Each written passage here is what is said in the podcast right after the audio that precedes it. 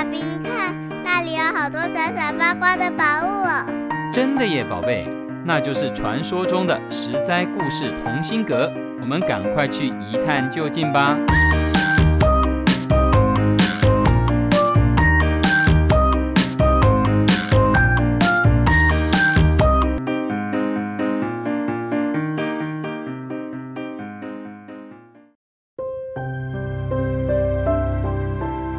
Hello，各位亲爱的小朋友们，你今天过得好吗？我是实在故事同心阁里把幸福阳光洒在你身上的桑尼姐姐。桑尼姐姐小时候很喜欢蹲在地上观察蚂蚁，有时候啊，家里的甜食没收好，不到一会儿时间就会招来密密麻麻的蚂蚁。他们整齐的列队，像是在执行特殊任务一样。蚂蚁虽然小小的，可是他们分工精细，有秩序，有团队精神。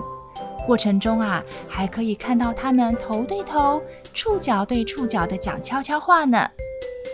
蚂蚁除了搬运甜食、储存食物、建立庞大的蚂蚁家族外，还会做什么呢？今天桑尼姐姐就要来讲蚂蚁小兵立大功的故事。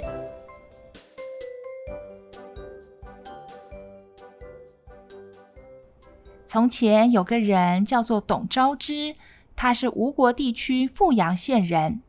有一次啊，董昭之搭船过钱塘江，船开到江的中央时，他看见江中有一截短短的芦苇。他凑前一看，哇，发现上面有一只蚂蚁，从芦苇的这一端爬到那一端，又从那一端爬回来，来来回回不断地爬来爬去，看起来很慌张。充满了恐惧。哎呀，蚂蚁这么着急，一定很害怕被淹死。董昭之怜悯蚂蚁的处境，赶紧想办法要把蚂蚁救上船。这时，船上有人骂道：“小小蚂蚁，救它干嘛？你敢救上来，我就踩死它！”董昭之不理会，他用绳子将芦苇系在船边。船靠岸后，蚂蚁顺利地从江中爬上岸去。当天晚上，董昭之梦到一个穿着黑衣服的人，带着一百多人前来感谢。黑衣人说：“我是蚂蚁王，不小心坠入江中，很感谢你救我一命。未来你如果遇到什么危险的事，可以告诉我，我必定会帮忙。”很有趣吧？一只小小的蚂蚁王能帮上什么忙呢？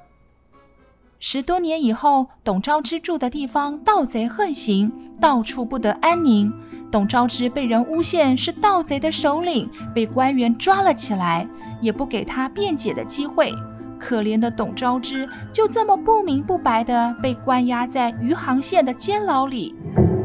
董昭之急得像热锅上的蚂蚁，突然。他想起了蚂蚁王在梦中对他说的话，现在正是危难的时候啊，可以请蚂蚁王相助。但是要上哪里去寻找到蚂蚁王呢？董昭之陷入一阵沉思，久久都没有开口说话。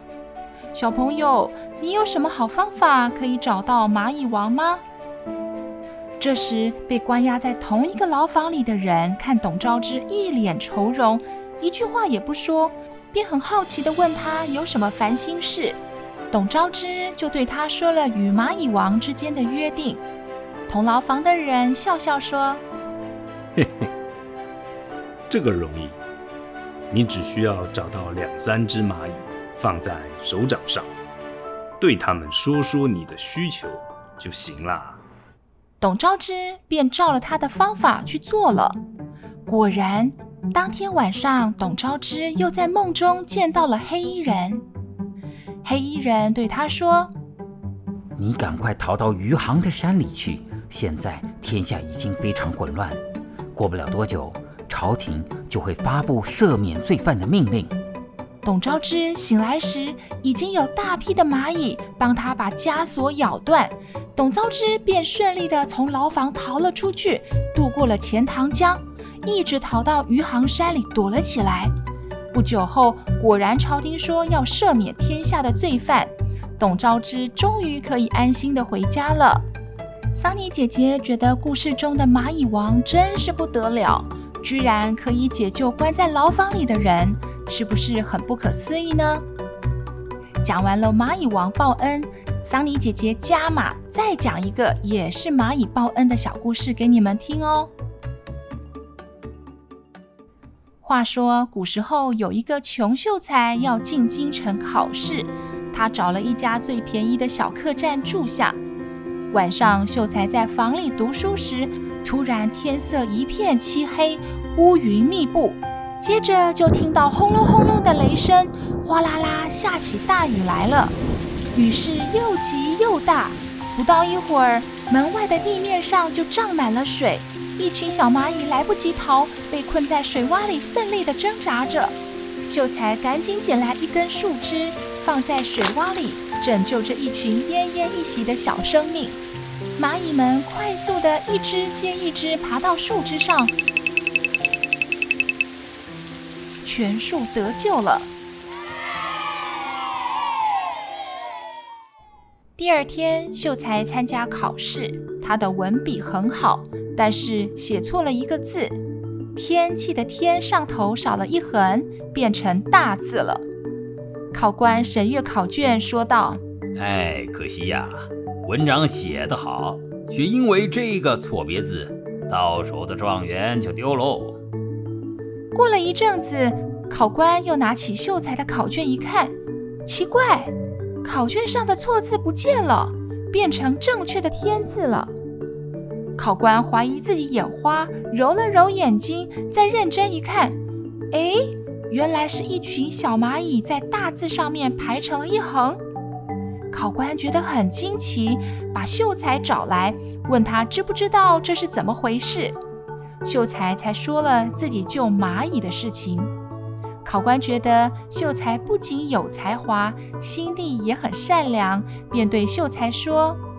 既然蚂蚁已经替你补了“天”这个字，我就算你写对了，恭喜你，考试满分。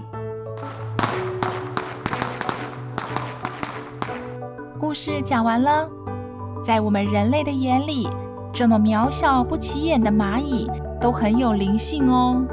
我们应该要尊重、爱惜每一个生命。不能因为好玩或是讨厌就随意的甚至恶意的伤害小动物，它们跟我们一样都是独一无二的生命。小朋友如果有机会，也可以观察看看蚂蚁或是其他小动物们都在做些什么，有哪些值得我们学习的地方哦。今天的故事就分享到这里，我是桑尼姐姐，下回实在故事同心阁见喽。